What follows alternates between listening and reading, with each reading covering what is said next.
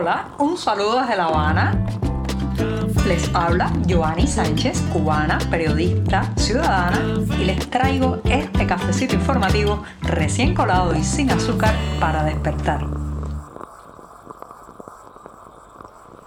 Lunes casi casi invernal aquí en La Habana. Nos hemos despertado con una jornada fresca, bastante viento. La gente ha salido a la calle con chaquetas, algunos con cualquier trapo que encuentran eh, tirado sobre el cuerpo y hay que cuidarse mucho, especialmente las personas más ancianas que por estos días pues sufren más las inclemencias del el tiempo. Así que mucho mucha precaución y comienzo este programa además del 29 de enero de 2021 en que nos quedan pocas jornadas para terminar este primer mes del año con un buchito de café sin una gota de azúcar para luego pasar a comentarles los temas principales de hoy. Así que voy con este sorbito mañanero.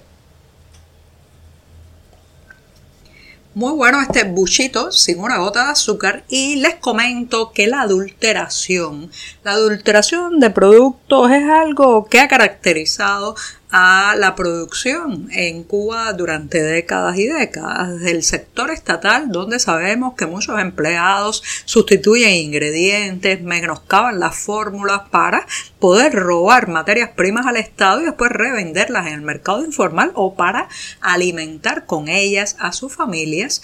Eh, pero también se ha extendido esto lamentablemente como un mal al entramado privado, donde no son nada extraordinarias o raras las adulteraciones. Lo que pasa es que cuando se vuelven más complicadas, sensibles y peligrosas, es cuando lo que se adulteran son alimentos. Y además son el tipo de alimentos que van a parar fundamentalmente a niños, a personas ancianas, el peligro y el riesgo es mayor. Por estos días hemos recopilado testimonios de personas en la eh, ciudad de Holguín, en el oriente cubano, que se quejan de que la leche, la leche que le están comprando a muchos comerciantes informales. Esto es mercado negro porque, señoras y señores, el Estado no puede garantizar ni la producción, ni la distribución, ni el comercio estable de un producto tan básico como es la leche de vaca eh, fresca, pues entonces eh, los holguineros se tienen que sumergir en el mercado informal para poder comprar esta mercancía. Y sin embargo, pues han detectado en los últimos días que parece ser está siendo adulterada.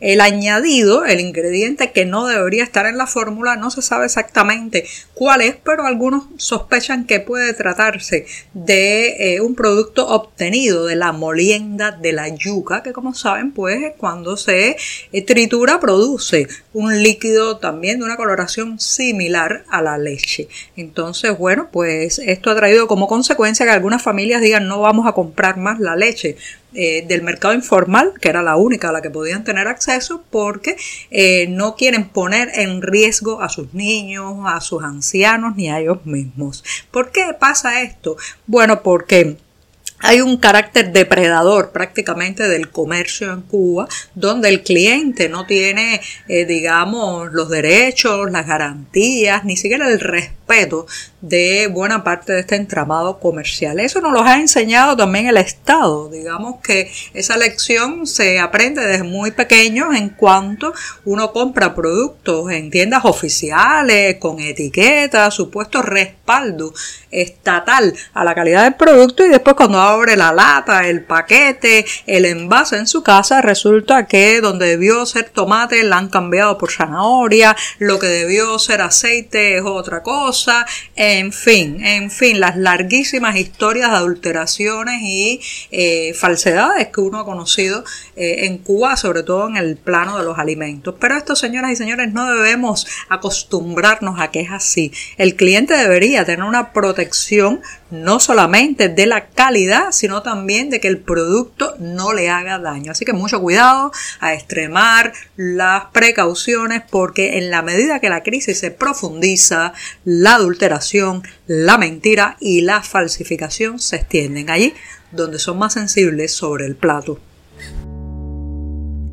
Caimanera, un pueblo en la provincia de Guantánamo de Cuba, este es el territorio más oriental de la isla, fue escenario hace ya casi nueve meses de unas protestas populares que tuvieron amplia difusión en la prensa independiente, pero muy, muy poco eco en lo que podemos llamar la prensa oficialista.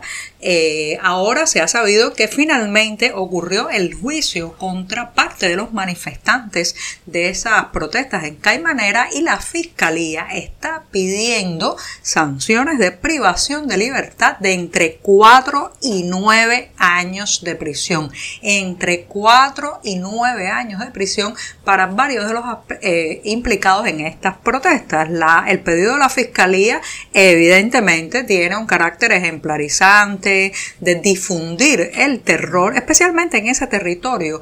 Eh, Caimanera no es cualquier pueblo cubano. Recuerden que Caimanera tiene fronteras con la base naval de Estados Unidos, que Estados Unidos gestiona en la provincia de Guantánamo y claro, pues allí eso, eh, los derechos están mucho más menoscabados que en el resto de Cuba. Eso es más que un pueblo y una comunidad, prácticamente un cuartel militar, prácticamente una unidad con soldados y no ciudadanos. Entonces, bueno, pues evidentemente las autoridades han querido imprimirle al castigo contra los manifestantes de Caimanera un grado mayor de crueldad, un grado mayor eh, de lección para otros que quieran manifestarse en las calles cubanas. Hay que seguir de cerca todavía, esta es la petición fiscal, hay que esperar la sentencia, pero por el momento son bastante duras estas, estas peticiones y eh, pues buscan acallar, acallar la voz de las calles cubanas. A veces pensamos que los cortes eléctricos o apagones, que por cierto en los últimos días han ido aumentando a lo largo de la isla debido al déficit de generación energética, pensamos que solo afectan el que podamos o no encender un ventilador para aliviar el calor, mantener el agua fría en el refrigerador, dormir una noche sin que el sudor y los mosquitos nos molesten demasiado, pero también, también toca esferas de la vida y genera drama humanos, señoras y señores, dramas humanos que van más allá de las comodidades cotidianas. Por ejemplo, recientemente escuchaba la historia de la suspensión en varias notarías a lo largo de Cuba de eh, los trámites vinculados a los matrimonios debido a la falta de fluido eléctrico. Supimos del caso de varias parejas que se iban a casar en la notaría de la calle Cisneros, esto es en la ciudad de Camagüey, eh, que al llegar allí pues se encontraron con el triste panorama de que habían cortado la electricidad y el apagón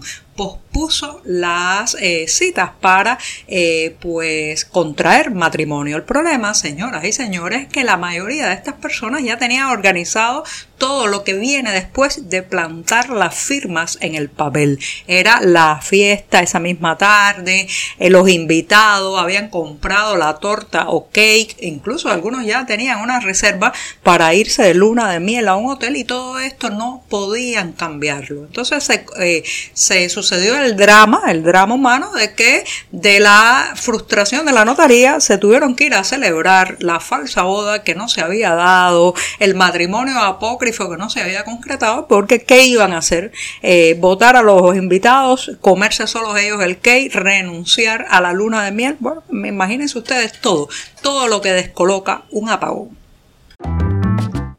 El buen cine cubano se puede disfrutar por estos días y hasta finales del próximo mes de febrero en la ciudad de Miami, Estados Unidos. Sí, se trata de la capital del exilio cubano y una ciudad que ha sido reservorio no solamente de lo que más vale y brilla de la cultura de la isla, sino también de muchas de sus piezas, sus obras literarias y sus figuras principales. Así que allí hasta el 29 de febrero tendrá lugar este ciclo de cine cubano que es una presentación del Festival de Cine de Miami. Está desarrollado, entre otros, por el Miami Dade College. Incluye seis proyecciones de filmes cubanos emblemáticos y entre ellas está la película El Super de 1979, dirigida por León Illazo y Orlando Jiménez Leal.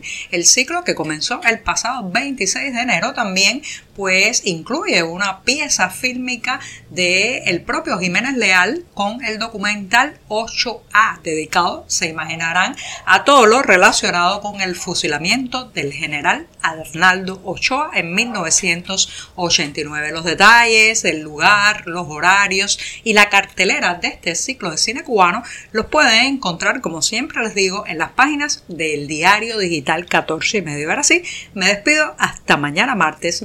Muchas gracias por la atención. Por hoy es todo. Te espero mañana a la misma hora. Síguenos en 14medio.com. También estamos en Facebook, Twitter, Instagram y en tu WhatsApp. No olvides, claro está, compartir nuestro cafecito informativo con tus amigos.